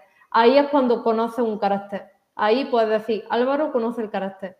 Pero lo haces, de, digamos que los aprendes de forma aislada. Aislada, sí. Mi sensación, por ejemplo, es que... Luego, luego ya se aprendía palabra. Eso era al principio, pero luego ya lo aprendes por palabras, porque empezamos con el método de, como te dije, de, historia, de diálogo. Luego aprendías palabras, evidentemente sí. Claro, carácter no son palabras, palabras son muchas más, claro, claro. Mm, exacto. Mm. Claro, pero es que, o sea, es la, por eso comentaba antes que mi sensación es la de que O sea, si por ejemplo en una clase el profesor, creas una historia con el profesor, solo oral al principio, ¿vale? Sí. Tú ya conoces la historia. Eh, imagínate que el- ya habéis hablado de la historia y después el profesor, no sé, prepara la, la historia escrita y la lee a la vez, por ejemplo, y el personaje dice, ni hao, eh, ni hao, John. ¿Sabes? Sí. Mm. Y tú, como ya has escuchado la historia, escuchas el ni hao y, y ves cómo se escribe, con las suficientes repeticiones en el contexto de leer historias, o sea, sin prestar atención consciente, vas a saber identificar, ah, esto es ni hao. ¿Me entiendes? Ujú. Sí. A eso voy. Que, que hablo de mis sensaciones, ¿vale? Porque no tengo experiencia con, con idiomas con otros caracteres. Con, con caracteres como estos que comentamos. Pero es, es siempre ese run run que tengo en la cabeza. Digo, ¿será aprenderlo de forma aislada o consciente la mejor forma? Hmm. Es una duda que planteo, ¿eh? No, no te quiero decir que sea así o no, ¿sabes? Mm. sea, Sí, no para la, para la lectura, quieres decir, para poder claro. leer, al fin y al cabo, identificar caracteres. ¿Sabes? La, la historia es, pues es la historia de un elefante que vivía en Marruecos, bla, bla, bla, bla, bla. Y ya la que a, lo mejor de una manera natural se puede, es decir, si tú una historia te expones de manera repetida, ves los caracteres, los mismos caracteres, sabes que ese carácter, esto es, estos dos caracteres son elefantes juntos y te expones el número suficiente de veces, pues imagino que sí. Claro, es que esa, esa sensación que tengo, ¿sabes? Que es como, Sí, como sí. por lo que tengo entendido, aún se usa el método de copias montones de veces, memorización. Es un poco, Sí, mm, como comentabas. sí, Claro. Pero bueno, si una cosa me ha enseñado a aprender sobre idiomas, etcétera, es que lo que se hace, idiomas y muchas otras cosas, pero que lo que se hace de forma mayoritaria no quiere decir que sea correcto, necesariamente. Pero bueno, que quiere decir que, que son cosas que me vienen a la cabeza y que me interesa mucho este tema por, por desconocimiento también, ¿no? Por curiosidad. Sí, aunque creo que luego todo puede resumirse a lo que tú dices, ¿eh? aprender conscientemente o aprender de forma natural, incluso con el chino también, con los caracteres también. Por eso, por eso tengo la duda siempre y me planteo, Luego ya te digo yo que en China es aprendizaje consciente, ya, ya, ya, ya. incluso en las nuevas generaciones, Mm, creo, ¿eh? Mm. vale. Por lo menos lo que yo viví cuando estuve allí. Vale, bueno, aquí la pregunta de Adrián, que has contestado sobre los caracteres. Sí, pero yo digo sin leer nunca ni escribir de adulto, ¿cómo aprender? Ah, ya, Oh, no me acuerdo. Ah, ya le preguntaré a mi padre sobre mi abuela porque no recuerdo cómo era exactamente. O sea que mi abuela recuerdo que era analfabeta porque, como decía, se fue a trabajar al campo ya muy joven. O sea, no llegó a aprender a leer y escribir y aprendió de adulta, pero no recuerdo exactamente cómo fue. Me, me la apunto, Adrián. O sea, no sé si tú tienes más contexto sobre esto, eh, Ana, pero, pero me la apunto porque recuerdo el caso de mi abuela y le preguntaré a mi padre. Vale, a ver. pues, ¿Funcionan, ¿Funcionan los chunks para los chicos? Mm, Son chunks los que aprenden, pregunto. O sea, chunks son como grupos de letras, ¿no? De, o de palabras. acuerdo. o lo que aprendemos en realidad cuando somos chicos, pregunto. ¿Con respecto a qué idioma? ¿Y se puede aprender un idioma solo con chunks? Pregunto. No, yo creo que en general. O sea, espera, que no me Solo con grupos de palabras. Son como grupos de palabras, ¿no? Mm, El, el mi mamá me mima, por ejemplo. Para leer, sí. Sí, para aprender a leer, escribir. Mm, No sé, no sabría decir, pero yo creo que también es un poco, es un poco lo mismo que estábamos comentando. Tengo la sensación de que incluso la lengua materna, si tú le lees a tu hijo, como comentábamos, las o sea, la historia completa, porque o sea, a tu hijo no, no le importa si, si es un chunk, si es una frase, si es un lo que sea, ¿sabes? Le, le importa la historia. Entonces, de una forma natural, subconsciente, sin, sin darse cuenta. Si tú le estás contando la historia, al principio con los dibujos, después empiezas a añadir poco a poco la letra, de una forma así un poco gradual, mm. tengo la sensación de que de forma natural aprendes a leer y escribir porque estás leyendo, ¿sí? Sí, a eso, y empezar con cosas que interesan al niño. Pues empiezas a, escribir tu nombre, luego empiezas a escribir cosas relacionadas con tu entorno, también historias que te gustan. Es un poco, es también un proceso pues, que se va adaptando un poco a los intereses del niño también o, de la persona que aprende. Mm. Es un poco, sí. Es lo yo siempre que tengo dudas tiendo a pensar en la forma natural. Mm, sí. Yo lo, siento un montón, pero voy a tener que, que dejar. Ningún problema, ningún problema. pero como siempre es súper interesante y salgo con, la cabeza, con un montón de ideas y, más ganas de, aprender, de seguir aprendiendo. Igualmente, igualmente. Pues bueno, ahora yo continúo un poco más por los, los pequeños comentarios, preguntas que hay. Solo creo que hay una pregunta final para ti. ¿Sueles leer novelas en chino? Debe ser mágico leer un idioma con distintos caracteres y tener un nivel para leer un libro de nivel normal. Tengo una novela en chino, bueno, novela. Eh, una especie de, de cómic así un poco poético y sí, sí que, sí que lo leo en chino y, me encanta. Me encanta leer en chino, me encantan los caracteres así. Yo es algo que, algo que me encanta me gusta mucho la, la lengua escrita china, me, me encanta. Sí. Mm. Sí, pues yo creo que en general, sin tener la experiencia con un idioma como chino como tú, es la, la, sensación de ser capaz de entender un nuevo idioma o de leer siempre es increíble. Sí. Muy bien, pues nada, muchísimas gracias Ana, como siempre. Gracias a ti por invitarme y, y, a, y a, todos los participantes de hoy tranquilos que creo que tenemos pendiente una cuarta parte porque nos tiene que hablar de experiencia con el árabe. Madre mía. Os voy a cansar de mí, de, los, de los golpes de mí. Tantas experiencias diferentes con idiomas, Ana, que no, no se acaba nunca. Sí. Ay, Francisco dice muchas gracias, casi paisana. Gracias a vosotros. Gracias, gracias paisano, por las preguntas. Y nada, pues sí, estamos en, en contacto, Ana. Y un saludo de Ingrid. Un saludo, Ingrid. Muchas gracias, como decías, y como decía, perdón. Y sí, ya, ya, hablaremos para la cuarta parte del árabe, si te interesa, por supuesto, que entiendo. hablamos, sí, por supuesto, hablamos, estamos en contacto. Álvaro. un saludo. Para que tengas un buen día, una buena noche. Ana. Igualmente. Hasta luego. Chao. Chao. Vale. Y ahora seguimos un poco más para responder el resto de preguntas que quedaban o comentarios. Vale, el Ingrid comentaba. He visto niños japoneses con hojas de escritura donde tenían que repetir varias veces cada carácter y llevarlo al día siguiente, cada ciertos días examen. Hmm. Sí, sí, sí, exacto. Pero eso es lo que comentaba. El hecho de que sea tan común no quiere decir que sea correcto. Que igual sí, ¿eh? que no, lo descarto, pero es un poco como los castigos de antes que te decían escribir, em, escribe 100 veces, no insultaré a mi amigo Juan.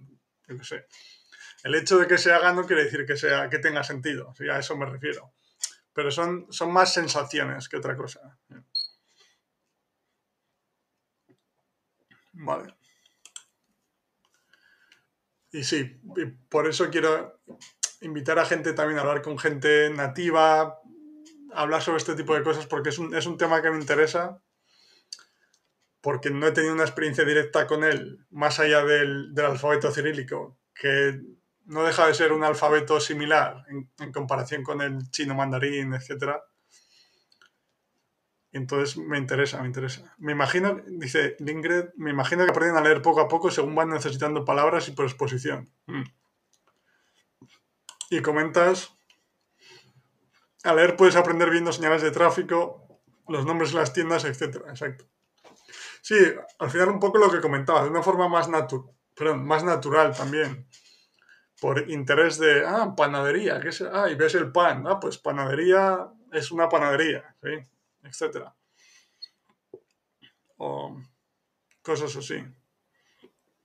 O yo voy aquí en Polonia, o sea, ahora ya lo sé, por ejemplo, pero si voy por la calle y veo el nombre de la tienda pone Apteca y veo el símbolo de la cruz típico de las farmacias, además paso y veo que hay medicamentos, ah, pues esto es una farmacia. Es como una forma más natural, digamos. Y, y, supongo que en ese sentido también funciona con otros alfabetos. ¿sí? Y Lingred, no, no funciona bien. Los japoneses se olvidan de cómo se escriben los kanji. esta es la sensación que tengo. Exacto, exacto. Sí. Y vale. En este vídeo explican un poco cómo aprenden los japoneses los kanji. Vale, aquí tenéis el... O sea, no es el enlace porque creo que no se puede que lo filtra YouTube, pero lo podéis copiar, pegar, si queréis ver, pero es, eh, es un tema el que quiero profundizar más porque me interesa y tengo esa sensación, como comentaba, de que se puede hacer de una forma más natural. Vale, Francisco, si hay un método para aprender a leer japonés y memorizar y de forma natural, me apunto. no conozco ningún ejemplo, los famosos youtubers de idiomas han aprendido memorizando vocabulario. Mm. Sí, sí, o sea, estoy completamente de acuerdo contigo y me apunto yo también, por eso es, esa sensación que tengo, no sé, que es como que entiendo, no puede ser esa la forma de aprender, memorizando puramente. También, como he comentado muchas veces, yo soy bastante radical en, el sentido de, que todo lo que me recuerde al aprendizaje tradicional del colegio, instituto, etcétera, me echa para atrás inmediatamente. Entonces, como ese sistema, el sistema educativo está basado exclusivamente en la memorización y he visto para lo que sirve y veo para lo que sirve constantemente, pues tiendo a pensar que no es la forma ideal que puede ser incluso hasta contraproducente, pero bueno, ese es otro tema, ¿no? Pero esa es la, sensación. Y como decías, puedes asociarla con imágenes, exacto.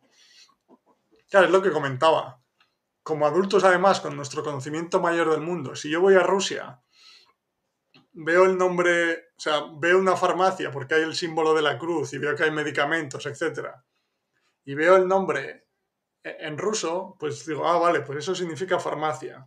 Y además, si ya he escuchado cómo se dice antes, puedo reconocer las letras, ¿sabes? Ya. O sea, imaginarte algo con ese kanji también ayuda a romperlo en trocitos más comprensibles. Mm. Sí, un poco lo que comentaba Ana, yo creo, de que eh, volar y máquina te ayuda a comprender que esto es un avión, etcétera, ¿no? O imaginarte algo con ese kanji, sí.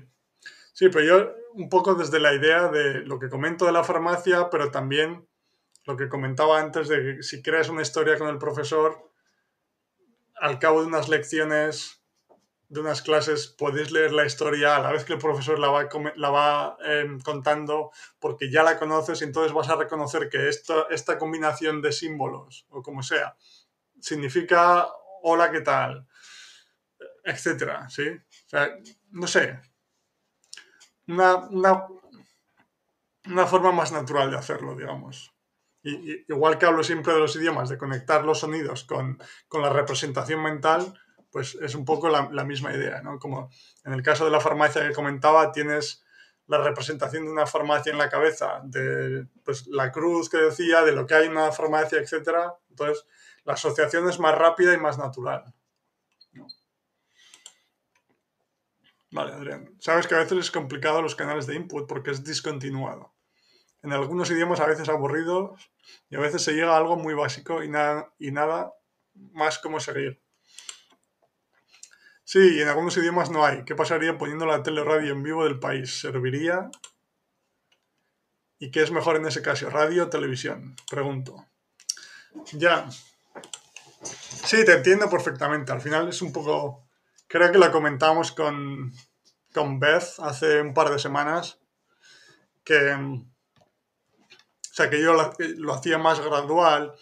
Y no, incluso la semana pasada que comentamos que algunos, algunos em, recursos de input comprensible son aburridos porque son temas muy sencillos o muy, ¿sabes? Entonces, siempre hay ese equilibrio. Por eso quería hablar yo la semana pasada de, de proyectos que creo que lo hacen bien y que además, además de hacerle comprensible, que es fundamental, lo hacen interesante. Pero claro, el caso de la tele o la radio es un poco lo de siempre. Obviamente va a ser más interesante, ¿sí? Porque son temas que te interesan más, o los vídeos de YouTube nativos, digamos, en los que el tema en sí es lo único que te interesa. Obviamente el problema es que es menos comprensible. Es un poco el equilibrio, ¿sí? Y en claro, entonces es difícil siempre. y en cuanto a radio televisión, mi reacción inicial es decir televisión porque tienes la ayuda visual. Pero sí que es verdad que me pasaba a mí antes con, los podcasts, por ejemplo, que al final es la radio un poco, ¿no?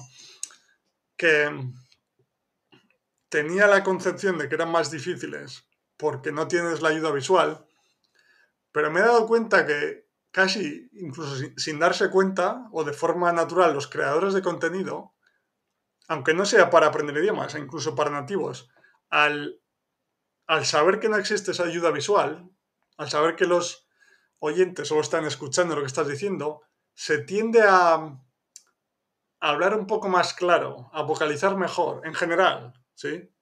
No sé si, o sea, lo, he visto, digamos que he empezado a utilizar más podcast por esa, por esa razón, que de una forma incluso sin, subconsciente, sin darse cuenta, como decía, Em, exacto, exacto. Lo que dice En los podcasts y en la radio hablan muy. vocalizan mejor, hablan más claro, incluso más despacio. Yo hace mucho que uso programas de radio, eso es. Entonces, es, lo de siempre es probar los dos. Sí, probar las cosas, si es comprensible y te gusta, adelante. Un poco la, la idea de siempre, ¿no? Pero sí que es verdad que tanto radio como podcast eh, sí, hombre, sí, claro. Sí, muy bien. Pero me refiero a los buenos, no a un podcast de uno cualquiera, sino de profesionales. Sí, sí, claro, claro. O sea, obviamente, pero quiero decir, incluso no profesionales, de una forma subconsciente, sin darte cuenta, como sabes que no existe esa ayuda visual de los gestos, etcétera, en la forma de comunicar, incluso si te fijas, cuando mandas mensajes de audio por el móvil, por ejemplo, no hablas igual que cuando estás cara a cara con la persona. Entonces, incluso de forma natural, como decía, tienden a vocalizar más, a hablar mejor, más claro. Entonces, merece la pena probarlos en ese sentido. Más allá de que pues, hay infinitos podcasts de temas diferentes, o sea que es, es interesante. Mm. Vale. Bro, es posible aprender un idioma sin ayuda de la lectura, solo con la escucha y la vista. Ah, esto ya mm, hemos respondido a la pregunta antes. Sí, perfectamente posible, pero bueno, al final del directo se queda, el vídeo se queda grabado en YouTube y ahí está la, respuesta anterior. ¿sí? Hemos, hemos, hablado sobre el tema bastante y creo que te ayudará a entenderlo. Vale. Ingrid, por ejemplo, esto es una M de Mac porque es una taza con el asa rota. Ah, ya. Sí, sí, entiendo, entiendo. Sí, es como asociaciones que te ayuden a, recordar las cosas. Ya, ya. Muchas gracias. Perfecto, Adrián. Ningún problema. Sí, sí.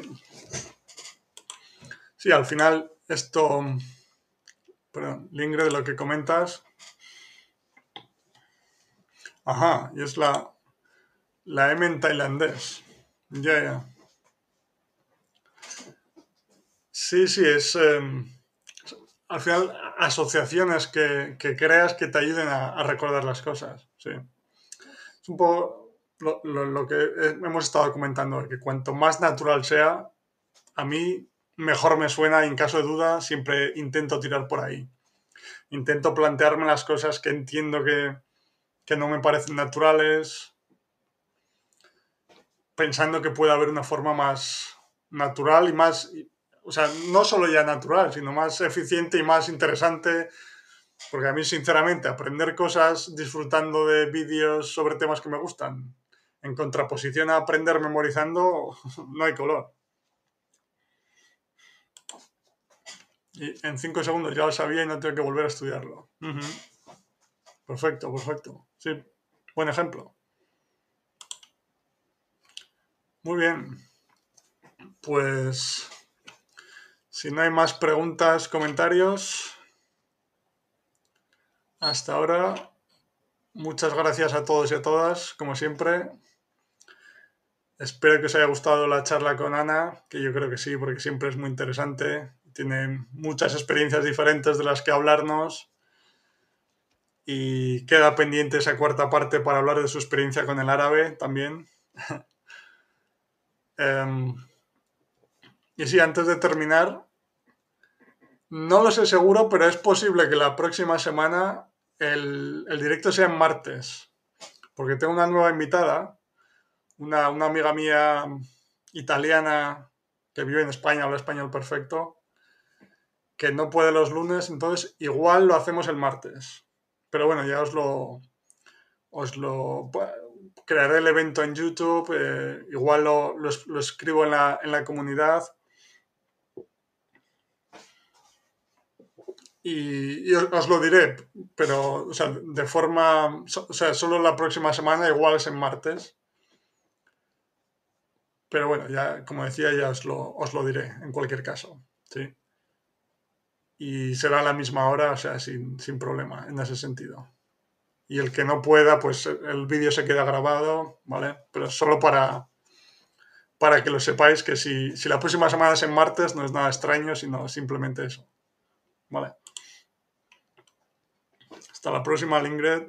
Igualmente, muchas gracias, muy bueno todo Álvaro, abrazo grande y muy buena semana para vos y todos los chicos. Gracias a ti, Adrián, también por tu contribución, como siempre. Gracias Álvaro por todo. Gracias a ti, Madi, también. Y muy interesante, Francisco, lo que dices. Tendrías que entrevistar algún día a algún oyente de los que están aquí. Tiene un nivelazo que no veas. Estoy de acuerdo, estoy de acuerdo. Ya, ya os iré comentando, sí incluso a, a, a, Madi para ver cómo mejora su español. si quieres, perfecto, ¿eh? pero es, eh, eh, es, broma, es broma. No, no, sientas la presión, no te preocupes. Pero sí, sí, muy buena idea, Francisco, porque las preguntas son interesantísimas, siempre nos dais mucho que pensar. incluso tener respuestas para cosas que, que, nosotros nos planteamos y que dudamos, así que estoy encantado con vuestra participación de todos y todas y como siempre, gracias Madi, Francisco, Adrián, Tony, Lingred, e, FG, CFG y todos los que habéis eh, pasado en el día de hoy. Eh, ayer comentado, no, madre mía, dice Mari. es, e, es, expresión perfecta en español, Mati. Creo que estás preparada.